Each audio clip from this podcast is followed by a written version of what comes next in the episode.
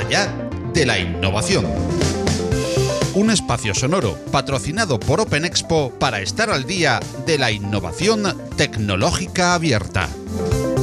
Más allá de la innovación.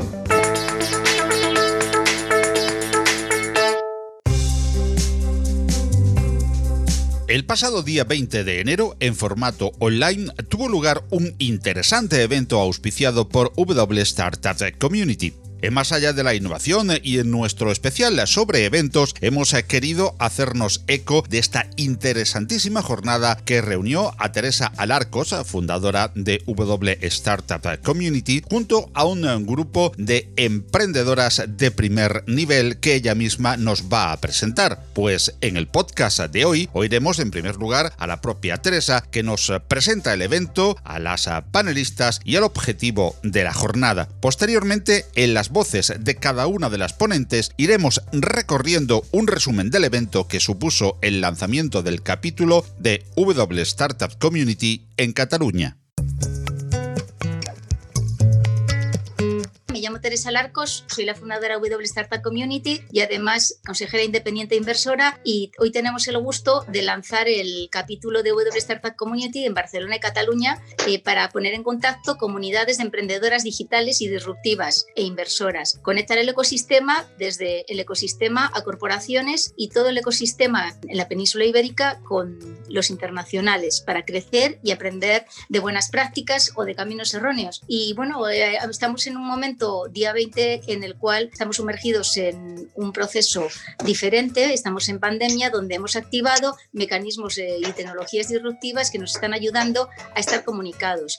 Ha llegado el, el teletrabajo, el teleaprendizaje, el teleentrenamiento, la telemedicina y viene para quedarse y buscar usos y momentos eh, para, para, usarlo. Y estamos en un momento donde la tecnología se usa para reducir costes, también para vivir experiencias diferentes y más que nunca tenemos que activar y, acelerar los procesos de innovación. Y ahí las mujeres tienen que tener un papel eh, predominante en este, este momento complejo, las soluciones complejas se crean con equipos diversos y de ahí la oportunidad de que esta presencia tan pequeña que tenemos las mujeres eh, emprendedoras disruptivas eh, con proyectos eh, que usan blockchain, inteligencia artificial o machine learning o realidad aumentada o realidad virtual o nanotecnología o CRISPR se activen y que estos caminos que han elegido mujeres pioneras puedan ser seguidos por otras que tienen la vocación y no saben que este camino existe y que hay personas que ya lo han iniciado y que crean valor en la sociedad, crean puestos de trabajo y crean que haya un aumento del,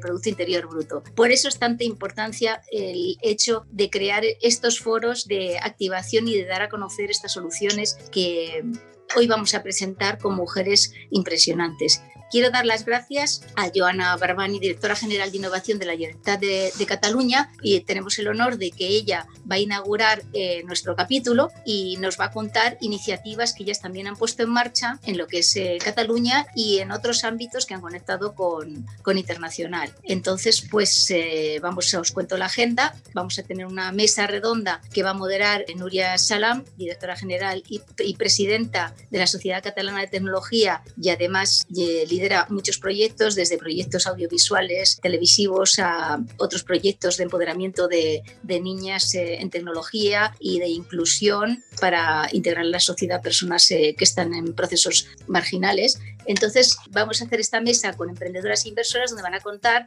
sus experiencias y van a compartir su visión para los próximos años. Y finalmente contaremos con que va a hacer un cierre recogiendo los aprendizajes, que es eh, Monse Guardia, directora general de Alastria, que es la red blockchain eh, más relevante en España y Latinoamérica y con proyectos que son líderes en la Unión Europea, con lo cual nos tenemos que congratular de tener mujeres empoderadas y mujeres que lideran proyectos que tienen alto impacto. ¿Deberíamos hablar el lenguaje de los inversores o mejor les ayudamos a que entiendan nuestro lenguaje, si es que es tan diferente? La respuesta óptima supongo que sería una combinación de ambas opciones, pero las proporciones supongo que serían variables en función del momento y tal. ¿Cómo lo hacéis? ¿Cómo lo habéis hecho vosotras?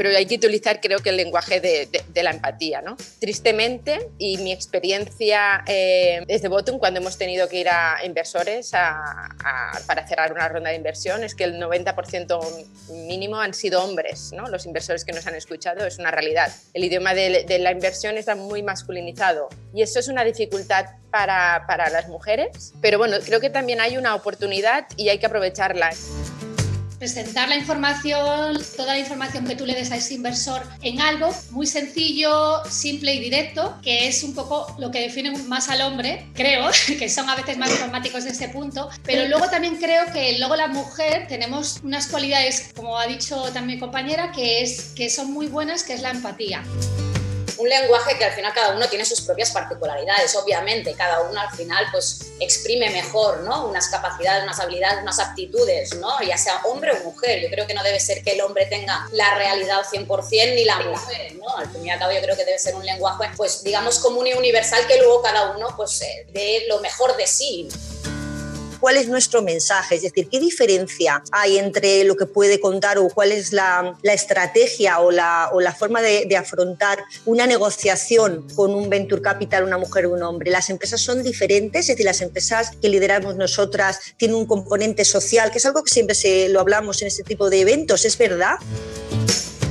pero como inversoras tenemos que utilizar ese sexto sentido que nos dice si ese proyecto va a funcionar o no. Ese sexto sentido es una combinación de experiencia, de intuición, de esos detalles en que nos fijamos más las mujeres que los hombres. Habéis dicho muchos puntos comunes. Eh, desde luego no hay ninguna duda de que hay talento, hay que formalidad, firmeza, compromiso. El compromiso es, suele ser mucho mayor en, las empresas lideradas por mujeres, la empatía, la fidelidad, incluso la eficacia. Me comentaban en, uno de los foros que las empresas lideradas por mujeres no invierten un euro si no son capaces, si no saben con mucha seguridad de que lo van a bien invertir. Del World Economic Forum, que según su web se mueven 2,8 trillones americanos, que son billones europeos en startups. Pero de este pastel, las mujeres solo mueven el, entre el 14 y el 17% de, de los recursos. Si no nos vemos, si no nos vemos, si no nos eh, conocemos, no existimos. ¿Qué me decís a eso? Emprendimiento es una de las cosas que tenemos que trabajar desde los colegios, desde las familias, desde la familia. Es decir, el espíritu emprendedor se, se contagia, se respira